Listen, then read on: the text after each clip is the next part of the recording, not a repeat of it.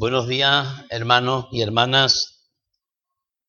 Estoy casi convencido que el sentir de las canciones que hemos elevado en esta mañana al trono de la gracia la podría suscribir totalmente el profeta Elías en su vida y en todo lo que él hizo en la presencia de Dios. Durante estos días he estado eh, pendiente, este, atento a las noticias que, que nos venían de tanto de España como del extranjero. De España nos venían noticias alarmantes de la borrasca tan profunda que hemos tenido, que yo no sé por qué le han puesto nombre de mujer. ¿Verdad? Le podían poner otro nombre. Pero, Gloria, pero... Sí, un nombre precioso. Tendría que haber puesto, yo qué sé, otro nombre más raro, pero en fin. Eh, el destrozo tan grande que ha causado en, toda la, la vertiente eh, mediterránea y en los últimos días se ha cebado de una manera muy, fuerte con la provincia de Málaga, con esa gran granizada y esa gran lluvia que ha caído en esa zona y eh, es, según los meteorólogos, es la borrasca que más muertos ha dado durante los últimos años. Y también estaba pendiente de las noticias que nos venían de China, eh, ya, no, ya no es bastante con que se esté quemando Australia, ya no es bastante de que tengamos tantos problemas en, en otras partes del mundo como terremotos, etcétera, sino que ahora tenemos un virus ahí que parece ser que salió de algún lugar no muy agradable, de un mercado de estos de segunda mano en, en la ciudad de Guam, creo que se llama, y meditando todo esto, eh, llegué a la reflexión de que hasta qué punto los cristianos nos preocupamos por estas cosas, hasta qué punto todas estas cosas que están sucediendo en, en la tierra nos lleva a nosotros a la preocupación. Y reflexionando en lo que la palabra enseña y en lo que está profetizado de la Biblia, eh, llegué a la conclusión de que está quieto, dice la palabra. Está quieto, porque la última palabra en todas las cosas la tiene Dios. Y esto me llenó de satisfacción y de alegría y de paz saber que venga lo que venga, Dios está siempre en el control de todas las cosas. Dios, cuando el profeta es enviado a estar en un lugar apartado, donde los cuervos le traían la comida y bebía el agua del arroyo, allí está un hombre tan grande como Elías, un hombre tan poderoso en palabra y en obra, pero ahí está arrinconado en un lugar donde Parece como si Dios lo hubiera desterrado, lo hubiera mandado a un lugar para que aprendiera algo. Y vemos cómo la historia de Eliseo, de Elías, es una historia maravillosa que también tiene grandes enseñanzas para nosotros. Nos enseña también que Dios está en el control de nuestras necesidades. Dice la palabra de Dios, hermanos y hermanas, dice la palabra, muchas son las aflicciones, podríamos decir los problemas, muchos son los problemas nuestros, pero de todos ellos nos librará el Señor.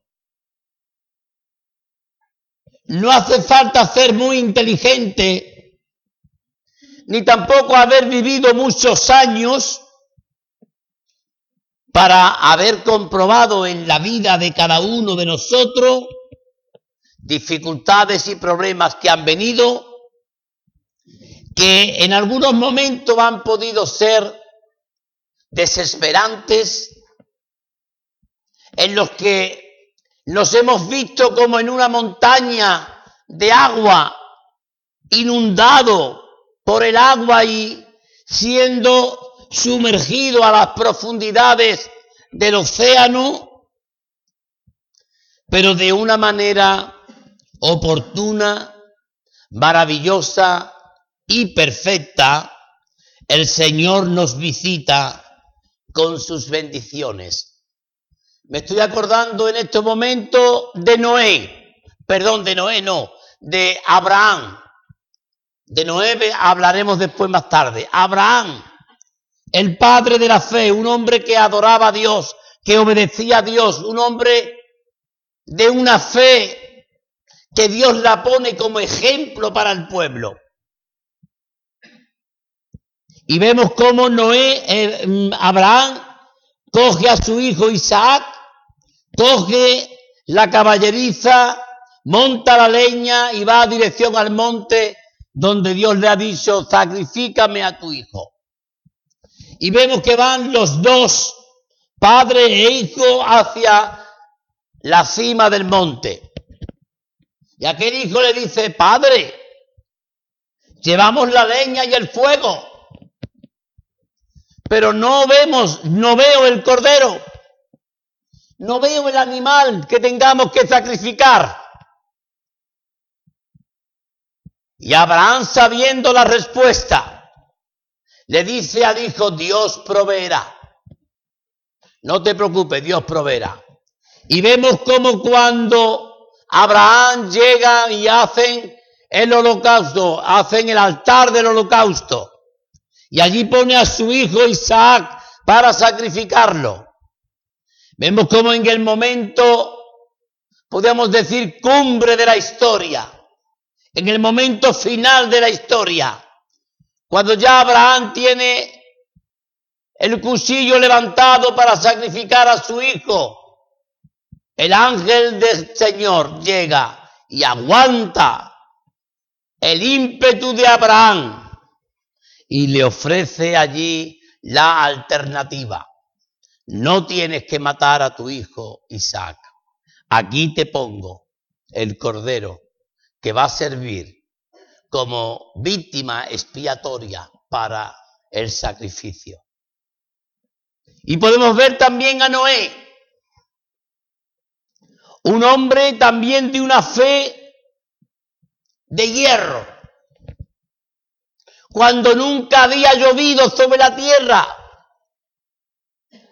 porque, hombre, hacer un arca ahora en la zona de Málaga o de Valencia o de, o de Castellón, a lo mejor no es tan mala idea hacer un buen arca.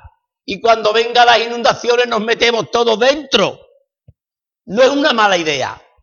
Pero en los tiempos de Noé, cuando Dios le dice a Noé, construye un arca que tenga tantas medidas, tanto de ancho, tanto de largo, tanto de alto. No había llovido sobre la tierra, hermano. Aquí está la fe puesta a prueba doblemente. A un arca porque va a haber un diluvio. Y a mí se me ocurre la idea de decir, y, Noé diría, bueno, un diluvio, ¿y un diluvio qué? Ah, que va a caer mucha agua, pero si nunca ha llovido. No había llovido nunca. ¿Y sabes tú cuánto tiempo estuvo Noé construyendo el arca? 120 años. 120 años que aguantó de risa, de mofa, gente que venían a reírse de él, gente que venían con ganas de guaza. Yo me imagino a la gente diciendo a Noé, tú estás loco, Noé. Hay que ir construyendo un arca, pero si no llueve. Y en lo alto hay de un monte.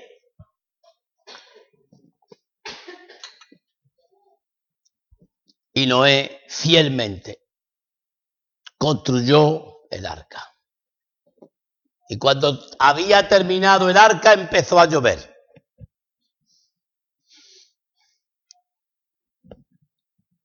Y los animales, según la Biblia, dos de cada especie fueron introducidos en el arca. Y solamente entraron en el arca como seres humanos la familia de Noé. No se salvaron más nadie, solamente la familia de Noé. Pero hay algo curioso, hermano, algo, algo importante en este hecho. ¿Sabéis ustedes quién cerró la puerta del arca? Dios. ¿Sabéis por qué? Porque Dios tiene siempre la última palabra. En todo.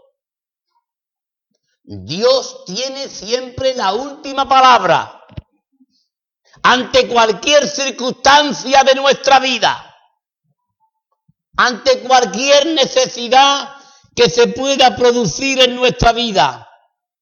Dios es Dios en los cielos y en la tierra. Y Dios tiene siempre la última palabra en todo. Por tanto, podemos decir nosotros en esta mañana, como decía el apóstol Pablo, ¿quién, qué o quién me podrá separar del amor de Dios? ¿Quién? Enfermedad, guerra, lucha. ¿Quién me podrá separar del amor de Dios? Si como Dios no hay nadie, si como Dios no hay nada, como hemos cantado, sin ti no soy nada. ¿A dónde iré? Decía el salmista, Señor, ¿a dónde iré? ¿A dónde huiré de tu presencia? Porque si me voy a, la profundidad del agua, allí estás tú. Y si me voy hacia arriba, también estás tú. El Señor ha prometido algo muy importante, hermano, que a mí me gustaría que te lleves en esta mañana a tu hogar. El Señor ha dicho, aunque tu padre y tu madre te dejen, con todo el Señor te recogerá. Yo estoy contigo, dice Dios. Yo estoy contigo todos los días hasta el fin del mundo. Por tanto, hermanos, si oímos en la televisión de que estamos rodeados del rotavirus, el virus este moderno que hay, ¿verdad? Si estamos rodeados de hielo, si estamos rodeados por 14 borrascas como Gloria, si vemos que está ardiendo el mundo a nuestro alrededor, nosotros podemos seguir confiando en Dios. Porque dice la palabra, porque caerán a tu lado mil y diez mil a tu diestra, pero a ti no te tocará ni un pelo de nuestra cabeza caerá si, no si Dios no da el permiso. Aunque tengamos aflicciones, aunque tengamos problemas, aunque tengamos, aunque estemos rodeados de fieras, el Señor dice, yo estoy contigo. Bueno, Señor, te voy a preguntar algo. Quiero decirte algo, Señor. Si tú estás siempre conmigo, si nada me va a, faltar, si todo lo que me rodea, tú me vas a estar protegiendo de todo el mal, ¿por qué a veces parece que estoy como prisionero del mal? ¿Por qué parece que estoy rodeado por todas las fieras rapaces? ¿Por qué? Y el Señor dice en su palabra. Todo lo que sucede en tu vida es para bien. Desde pequeño, desde que yo estaba en la escuelita dominical, yo aprendí este versículo bíblico, a los que aman a Dios, todas las cosas les ayudan a bien.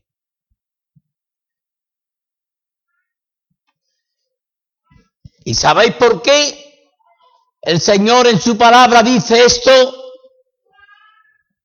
Porque nos ama. Porque nos ama. Él, Dios como un Padre amoroso, quiere siempre la victoria de sus hijos, nunca el fracaso. Dios quiere que seamos hombres y mujeres de éxito. Y el éxito, hermano, a los ojos de Dios, no es tener riqueza, no es tener una gran profesión, no es tener dinero. A los ojos de Dios el éxito es ser feliz. Ser feliz. Ser bienaventurado. Ese es el éxito para Dios.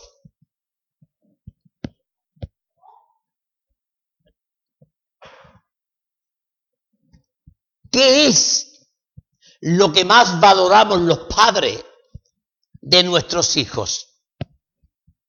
Que tengan muchos regalos y que sean tristes? ¿O aunque tenga simplemente un pequeño yo-yo, el niño se ría a carcajada y sea un niño o una niña feliz y contenta? Lo que yo más deseo en esta vida para mi nieto es que sea feliz. Con lo que tenga. No me importa la profesión que coja. No me importa los estudios que alcance. Lo que deseo en esta vida es que él sea feliz. Que aunque esté jugando con una canica o con un trozo de palo, como el del anuncio, ¿verdad? Tengo un palo, tengo un palo. Pues aunque él solamente tenga un palo para jugar, que sea feliz. Que no sea un niño triste o un hombre triste. Que sea feliz. El Señor quiere nuestra felicidad. Por eso, aunque estemos rodeados de dificultades y de problemas, el Señor nos ama. Y nos ama de tal manera, dice el Señor, de tal manera amó Dios al mundo que ha dado a su Hijo unigénito, para que todo aquel que en él crea no se pierda, sino que tenga vida eterna. Otra de las situaciones, hermanos, que nos puede llevar a nosotros a tener una tranquilidad y tener una seguridad y un sosiego enorme, es el hecho de que Dios tiene poder para solucionar cualquier problema que tengamos. Nosotros no tenemos un Dios que nos dice, hijo, esto no lo puedo arreglar.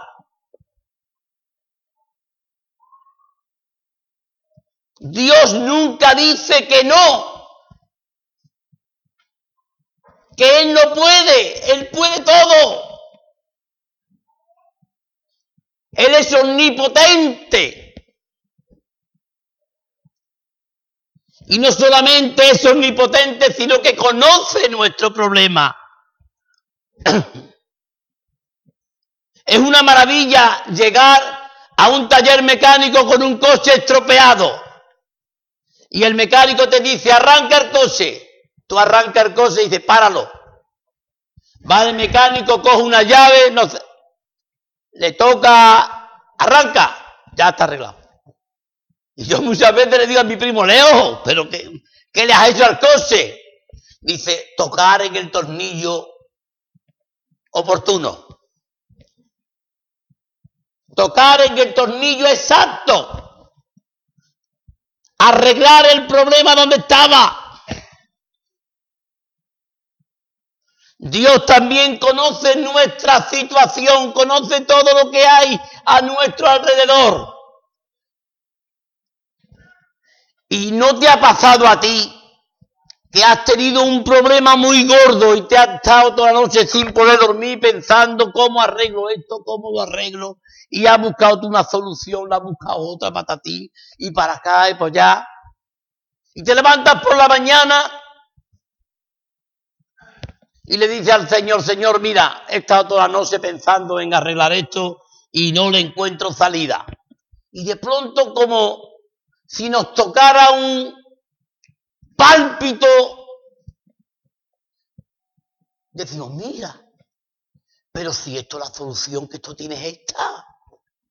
Y nos entra una satisfacción, una alegría, una flojera, como diciendo, el Señor tenía guardada la respuesta y no me la dio. Y fíjate, de golpe y por razón se me ha arreglado todo. Se ha arreglado el problema. El Señor le ha dado al botón correcto. El Señor le ha tocado la pieza a la que había que tocar.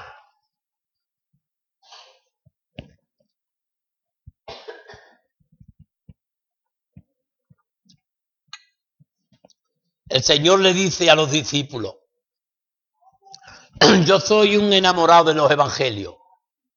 Es la parte de la Biblia que más he leído.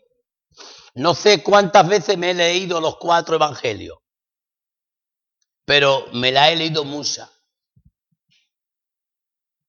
Porque, aunque toda la Biblia es inspirada por Dios, pero en los evangelios yo encuentro a un Cristo mucho más cercano, a un Cristo más vivo, a un Cristo más de carne, pero también a un Cristo más Dios.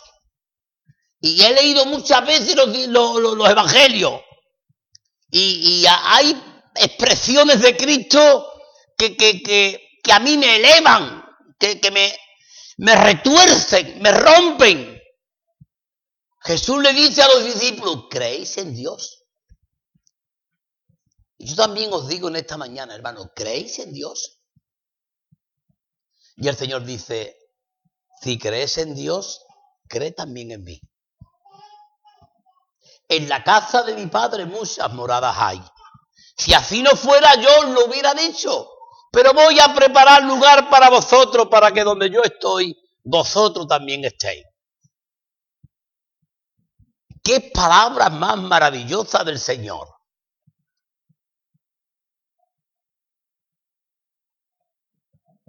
El Señor dice, por nada estéis afanosos. Es decir, por nada estéis preocupados.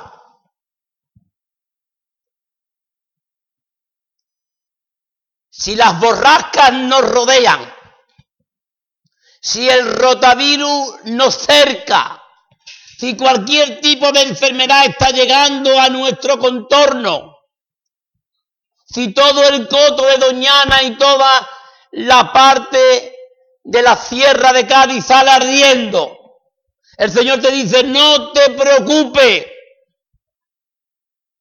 porque yo estoy contigo y nada te podrá hacer daño en todos los días de tu vida. ¿Te acuerdas de Josué? Josué tuvo que coger el mando cuando Moisés se aleja del pueblo para morir en la soledad. Sabéis que Moisés vio la tierra prometida de lejos, pero Dios no le permitió a, Moisés entrar en la tierra prometida con el pueblo de Israel. Y Moisés tuvo que decir al pueblo y a Josué, hazte cargo del pueblo, introdúcelo tú en la tierra de provisión. Yo me voy. Y Moisés se fue y nadie sabe dónde está el cuerpo de Moisés.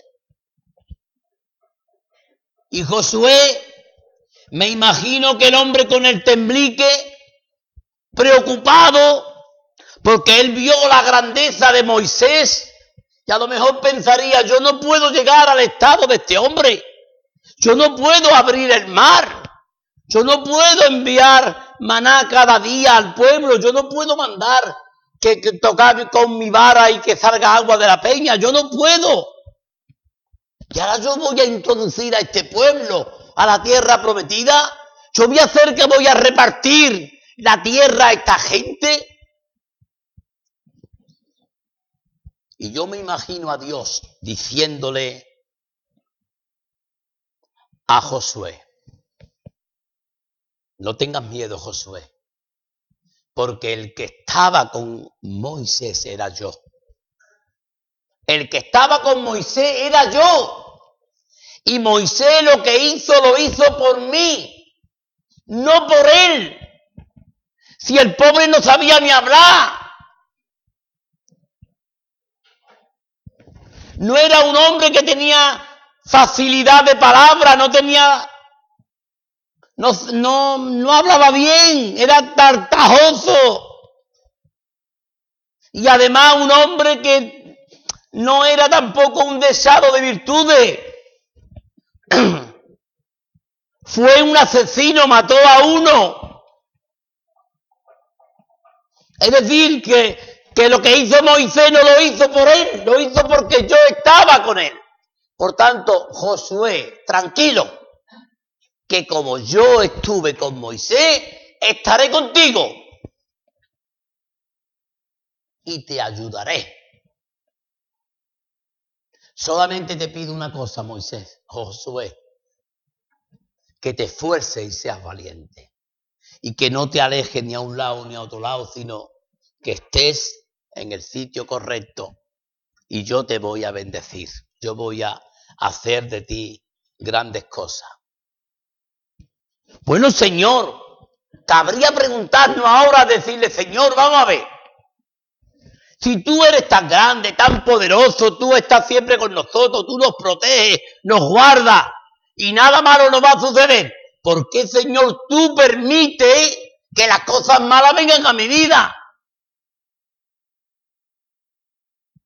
¿Por qué lo permite, Señor? Y hay una serie de, cosas por las cuales Dios permite que a nuestra vida vengan cosas que no son agradables.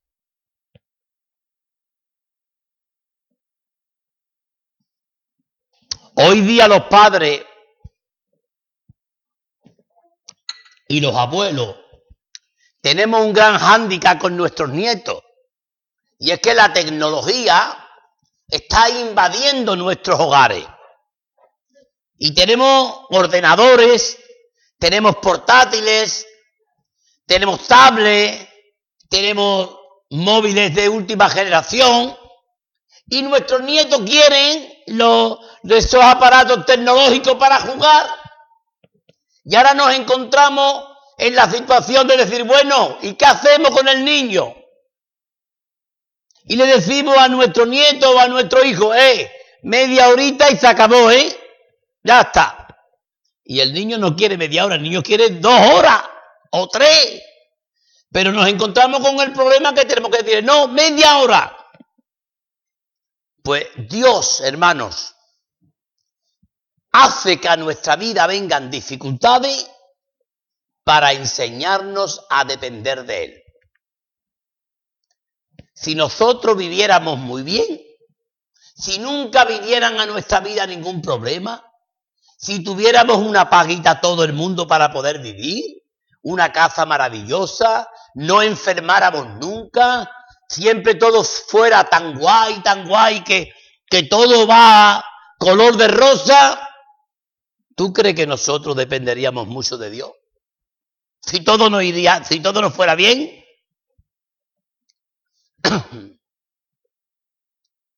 si todo nos fuera bien, posiblemente estaríamos más alejados de Dios de lo que estamos ahora. Pero Dios quiere enseñarnos a depender de Él. Hay una canción preciosa que, que se canta en la iglesia, Dependo de ti, como el pez necesita del agua. Dependo de ti, Señor. Y esto es importante para nuestra vida, hermanos. Depender del Señor. Decía el salmista, Señor, enséñame a contar mis días, que yo traiga al corazón sabiduría. Otra de las cosas por las que el Señor permite las dificultades en nuestra vida es porque el Señor quiere moldear nuestro carácter.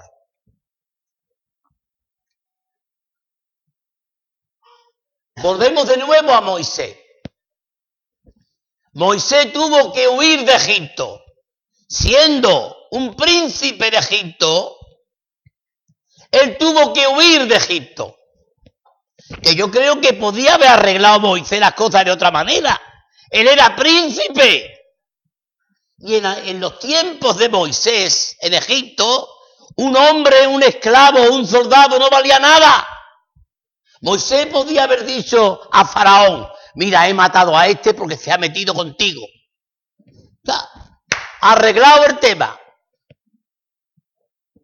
Fácil. Moisés lo tuvo muy fácil. Pero cogió un miedo le entró un temblique tan grande cuando uno de los judíos, de los israelitas que estaban allí, le dijeron, ¿qué? ¿Tú también nos quieres matar a nosotros como mataste al egipcio? Y Moisés cogió un miedo y salió corriendo y se fue a los montes de Moab. Pero lo tenía muy fácil. Simplemente a, se acerca al faraón, que, el faraón quería a Moisés, era el hijo de su hermana. Y habiéndole dicho, mira, Tito, Tito faraón, he matado a un egipcio porque se metió contigo, porque dijo que tu coleta no era bonita. Y le hubieran dado un premio. Su tío faraón le hubiera dado un premio, pero huyó. Huyó porque era un hombre de Dios. Y él sabía que quitarle la vida a otra persona no era correcta. Y se fue. Y Dios moldeó el carácter de Moisés durante 40 años en el desierto. Cuidando, no lo, Moisés no estuvo en la facultad de filosofía y letra de, las montañas de, de Currán. No, sino estuvo allí en medio de, de un descampado, de un desierto, cuidando ovejas y cabras, oliendo a, a leche y oliendo a estiércol. Dios permite que sucedan cosas a nuestra vida para moldear nuestro carácter, pero también para que el nombre del Señor sea glorificado. En todas las cosas, hermanos, Dios siempre tiene la última palabra. Dice el profeta Ezequiel, el Señor dice a través de Ezequiel, dice, diles por tanto al pueblo, así ha dicho Jehová el Señor, no se tardará más ninguna de mis palabras, sino que la palabra que yo hable se cumplirá, dice Jehová el Señor. La palabra que dice el Señor se cumplirá. Bendeciré a los que me bendicen, dice el Señor. Haré bien hasta la tercera y cuarta generación de los que me aman y guardan mis mandamientos. Pero seré implacable.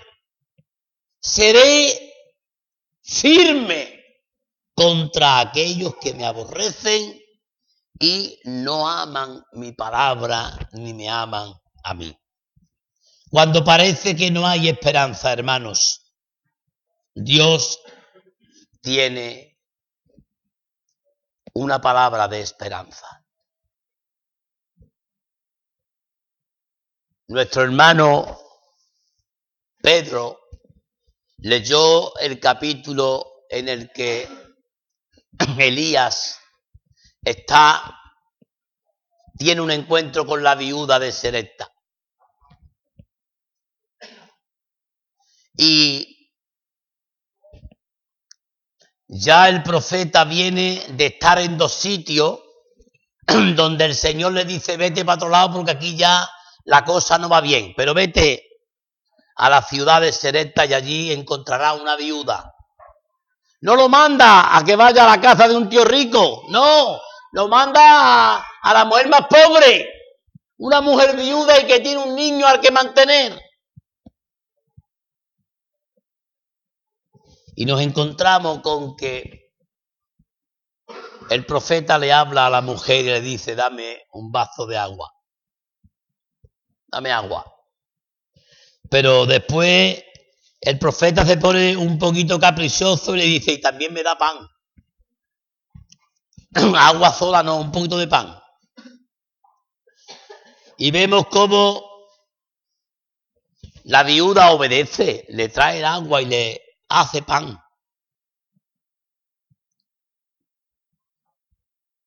Y no por pocos días. El profeta estuvo allí un tiempo con ella. Y parece que esta mujer le dio hasta cobijo, le dio habitación para que el profeta estuviera allí en la casa viviendo. Pero hay algo maravilloso en esta historia. La viuda tenía poca harina y poco aceite. Y dice la palabra que mientras que estuvo allí el profeta, ni faltó la harina, ni faltó el aceite. La última palabra en todo esto, hermano, la tiene Dios. Cuando parece que el dinero no alcanza para pagar, Dios provee. Dios provee. Dios trae cada día lo necesario para nuestras vidas.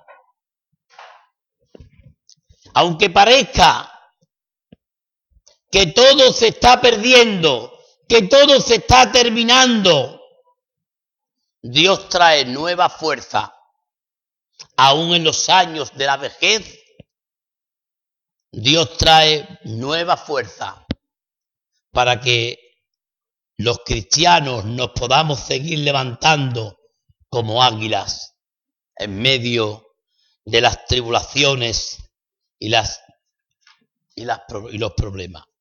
El Señor dice, yo soy el dueño del oro y la plata, todo es mío. Los hombres que son ricos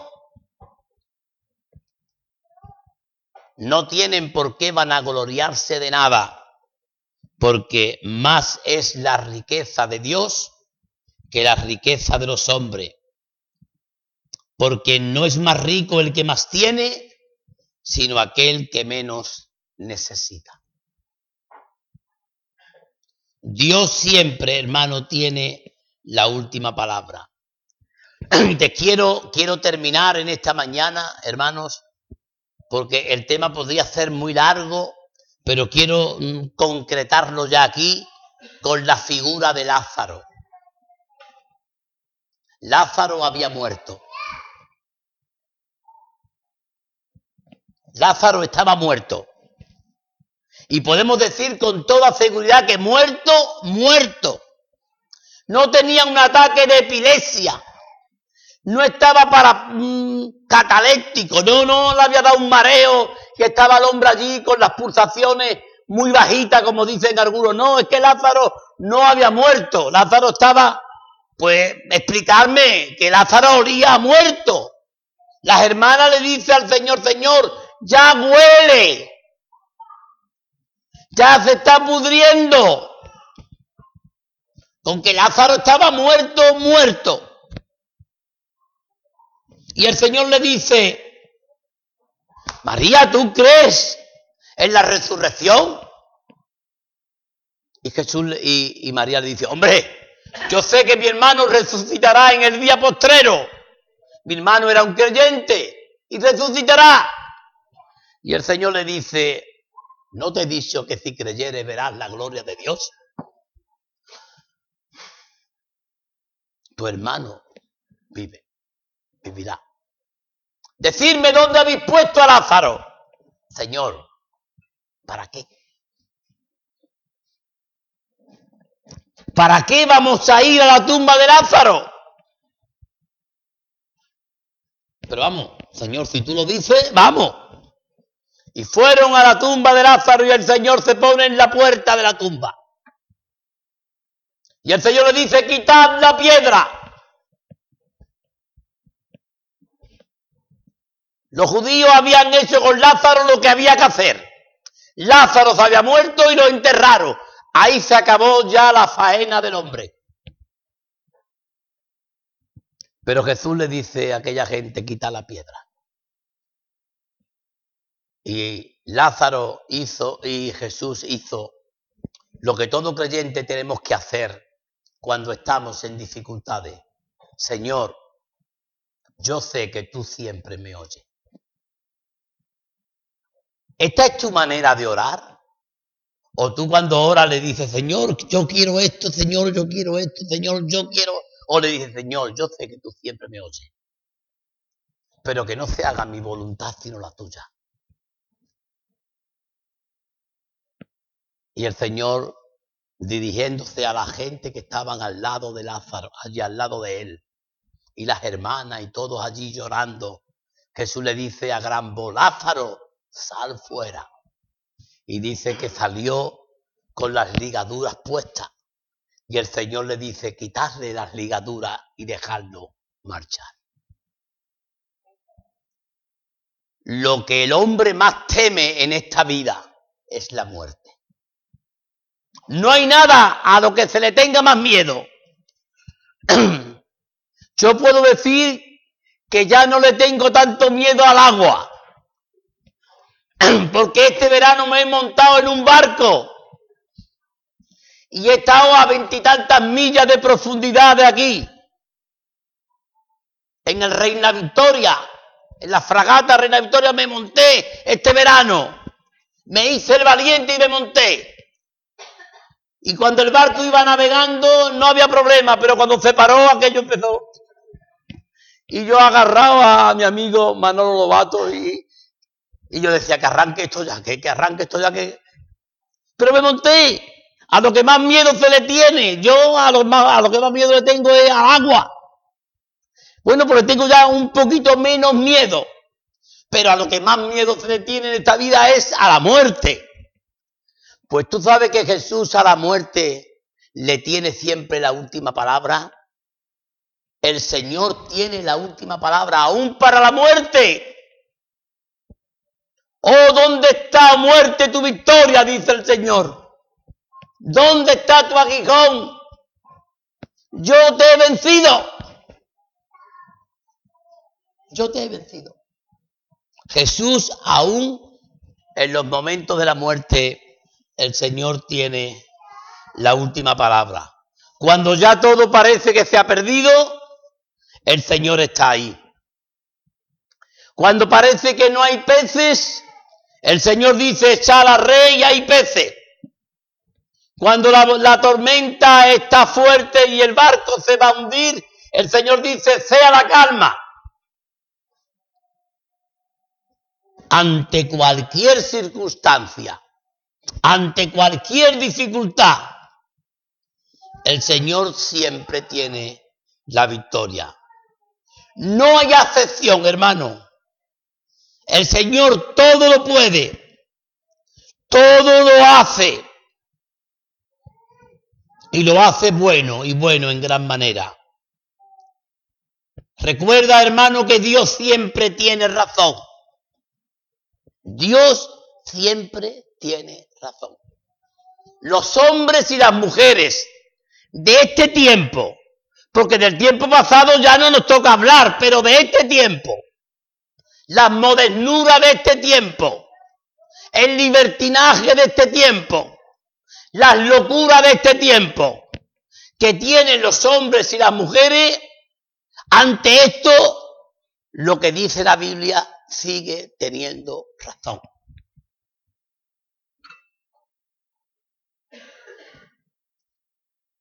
Piensa en cualquier cosa de la que los hombres hoy se jactan. Piensa en algo de lo que los hombres y mujeres hoy se sienten orgullosos, vanagloriosos, y yo diría que hasta eufóricos de las cosas que están haciendo y diciendo en esta sociedad. Pues ante todo esto, ante todo, podemos decir, Dios tiene razón. El hombre no le puede quitar la razón a Dios. Porque Dios, y con esto termino, Dios siempre tiene la última palabra. Dios siempre tiene en todas las cosas, hermanos y hermanas, la última palabra. Por tanto, piensa en esto. Piensa en que en todas las cosas de tu vida, en todas las cosas que vengan a tu vida, Dios siempre tiene la última palabra. Y Dios siempre tiene la llave para abrir la puerta que te dé acceso a la bendición, a la paz, al amor, a todas aquellas cosas buenas que procede de Dios. Porque no hay nada mejor que Dios para los hombres y las mujeres de todos los tiempos. Y nosotros, hermanos, somos afortunados, somos los hijos de Dios. Y si hijos, herederos. Todo lo que Dios tiene es nuestro. Bendito sea por siempre el nombre de nuestro Dios. Amén.